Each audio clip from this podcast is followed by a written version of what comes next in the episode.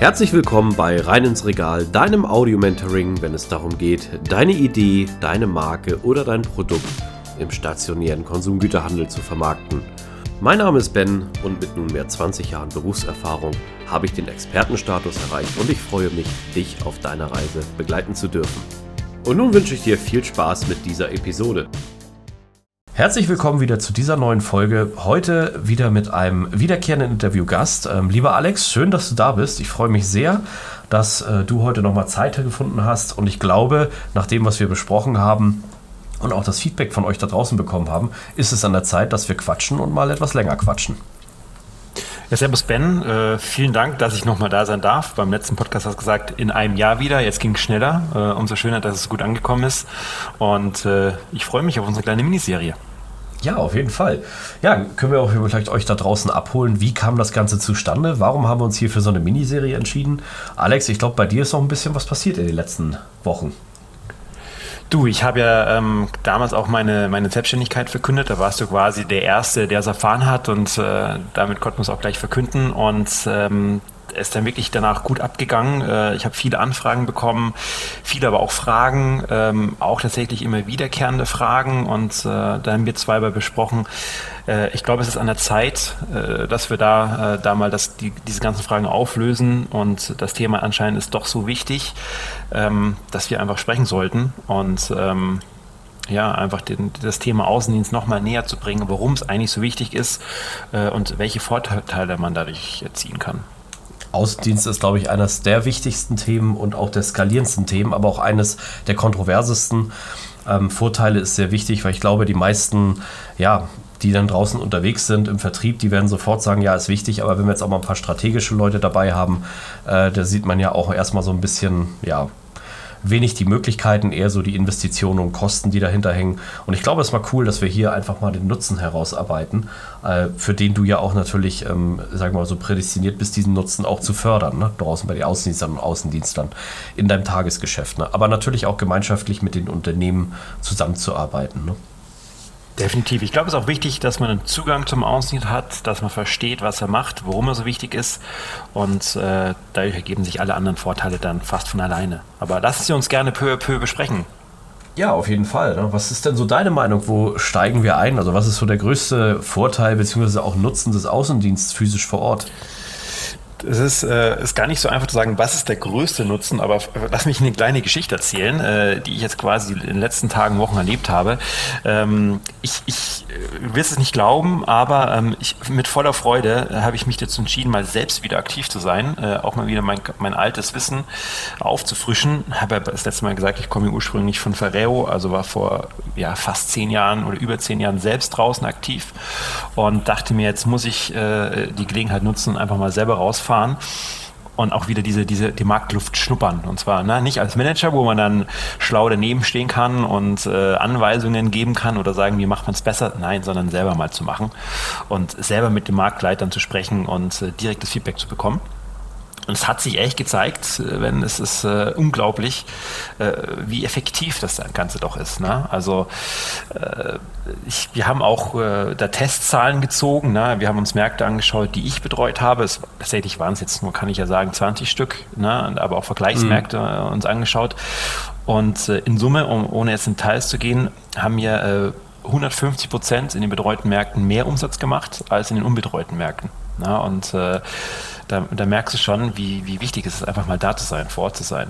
Und äh, unabhängig davon, dass es unglaublich Spaß macht, mit den Marktleuten zu sprechen und äh, direktes Feedback zu bekommen. Ne? Aber also umsatztechnisch äh, und rotationstechnisch 150 Prozent. Die Zahl droppe ich jetzt einfach nochmal. Das äh, deckt sich aber mit meiner Erfahrung, ganz ehrlich. Also übrigens, ich mag das auch, draußen aktiv zu sein. Aber ja, was waren, was waren denn so deine, deine Erfahrungen daraus? Beziehungsweise man weiß jetzt, du bist da in den Märkten aktiv, aber für, auch für die Zuhörerinnen und Zuhörer, was bedeutet denn aktiv sein? Also was ist damit verbunden in den Tätigkeiten? Das ist eine gute, gute Frage. Ja, also aktiv sein bedeutet, äh, ganz simpel Produkte vorzustellen, äh, Produkte zu verkaufen, äh, ähm, wenn die Produkte schon vor Ort sind, dass man noch mehr verkauft, vielleicht auch mehr, mehrere Beziehungsorte abzusprechen. Ähm, das heißt einfach quasi, ja, das ein Upselling zu betreiben. Und ähm, ja, was habe ich daraus gelernt? Äh, ich glaube, was man schon mal sagen kann, wird aus, aus Nein wird irgendwann ein Ja. Äh, das heißt, du kommst rein, verkaufst was, dann sagen die äh, Marktleiter meistens, boah, das habe ich schon, ich habe keinen Platz im Regal, äh, nicht, nicht schon wieder. Ne? Und da kommst du, mhm. bist beharrlich, kommst ein zweites Mal rein, drittes Mal rein und auf einmal kaufen sie. Ne? Also auch diese Geduld da zu haben und das ist das Schöne. Ne? Das ist, glaube ich, auch dieses verkäuferische Denken. Ich weiß nicht, wie es dir geht, aber mir geht es immer so, wenn, wenn jemand Nein sagt, dann geht es bei mir erst richtig los. Na, da bin ich ja. richtig äh, äh, angefixt und will unbedingt einen Deal haben und dann klappt es auch danach meistens. Ne? Also das zum Beispiel, ne? also das heißt, man kann, man erweitert die Distribution einfach, man, man äh, kriegt mehr Abschlüsse. Und ähm, tatsächlich auch, ähm, was ich aber auch ganz, ganz spannend finde, ist, ähm, man kriegt unglaublich viele Hintergrundinformationen von den Marktleitern, das ist mal abseits vom Umsatz. Das ist das Auto. Die, total wichtig. Ne? Die sprechen dann hier irgendwann, irgendwann freundet man sich an, ist vielleicht übertrieben, aber man gewinnt Vertrauen, ne? man, man tauscht sich aus und schwuppdiwupp äh, äh, erfährt man einiges von den Verkaufsleitern, äh, welche neuen Regale sind geplant, welche Artikel sind im Fokus. Daraus kann man einiges ziehen. Man kann das dann auch eben dem Key-Accounter weitergeben in, in, in die Kundenzentrale rein, in die eigene Kundenzentrale und daraus dann natürlich auch Strategien entwickeln, ne? um, um noch mehr zu verkaufen was die Key-Accounts angeht. Und aber, man kann auch Fürsprecher gewinnen. Ne, also habe ich jetzt auch wieder mal festgestellt, wenn man beispielsweise eine Lagerlistung hat bei einem Kunden jetzt und äh, äh aber vielleicht auch wichtige Entscheidungsträger vor Ort, ähm, sehr angetan sind vom Produkt, dass sie einfach selbst in die Zentrale äh, rein telefonieren und, und, und darum bitten, dass das zentral aufgeschalten wird. Ne? Also das, das sind auch solche Vorteile, die man äh, daraus gewinnen kann, die du vielleicht auch gar nicht vorher, mhm. die du gar nicht in Umsatz messen kannst und auch gar nicht erwarten kannst. Aber das sind dann diese, ich sage jetzt mal immer, diese politischen Finessen, ne? die du dann daraus ziehen kannst. Also das ist, äh, was ich jetzt immer wieder festgestellt habe, das ist unglaublich, wie wichtig das ist. Weil bist du nicht da, wird über dich nicht geredet. Ja, also die Frage hast du jetzt sehr ausführlich beantwortet, muss ich sagen. Ähm, alleine schon, wo du sagtest, Distribution und am Regal, also das, das sind ja wirklich sehr komplexe Themen, die du dann bearbeitest halt in dem Markt. Ne? Also vor Ort zu sein, absolut wichtig. Aber das, was du gerade angesprochen hast, das ist ja schon die volle Story, sage ich mal so, äh, wirklich vom, vom schlechten Ausgangsstadium, wie du sagst, ein Nein, in ein Ja zu verwandeln, bis hin, sage ich mal, zur zentral operativen Tätigkeit. Im Tagesgeschäft hört sich das natürlich spannend an, aber du hast ja auch irre viel Weg hinter dir und auch Know-how aufgebaut, um da hinzukommen. Klar, da, da, hast du Erfahrung. Ich hoffe, ich habe auch nicht zu viel gesprochen. Das äh, bremst mich, ne? aber es ist ein tolles Thema. Da, da, da, ja, ja. Ich, da, kann ich nicht aufhören. Ähm, klar, Erfahrung habe ich natürlich. Ich habe eine tolle Ausbildung genossen damals, und, äh, aber ich glaube, da brauchst du auch als Außendienst ein eigenes Gespür oft. Ähm, das heißt, du musst die Erfahrung auch sammeln und dann auch äh, entsprechend vor Ort dann ummünzen. Ähm, da geht auch jeder seinen eigenen Weg, glaube ich. Ne? Der eine kommt vielleicht mehr über die Kontakte, der andere kommt mehr über die, über die, über die Argumente. Ähm, das macht jeder ja ein bisschen anders. Aber natürlich, du brauchst die Erfahrung, du brauchst die Schule dafür, ne? du musst wissen, was du tust. Äh, du brauchst auch ein klares Vorgehen. Ne? Also nicht einfach, man spaziert nicht einfach rein und schaut mal, was geht, sondern äh, man hat ja schon meistens einen Plan dahinter, mhm. um äh, Produkte abzuverkaufen.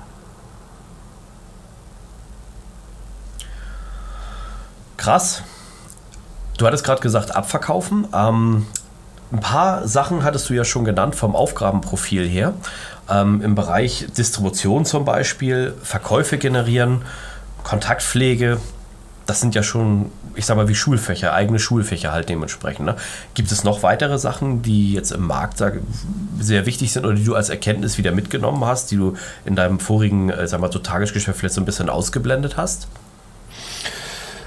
Ja, man, man, man kriegt auf alle Fälle, ähm, das kann ich nochmal betonen, halt direktes Feedback auch zum Produkt, auch zu den, von den äh, Konsumenten. Beispielsweise das, das, was wir jetzt gerade noch nicht besprochen hatten, ist das Thema Verkostung, ähm, aber auch Einsatz von PS-Materialien, ne, dass man auch versucht, dann die Aufmerksamkeit auf das Produkt zu ziehen.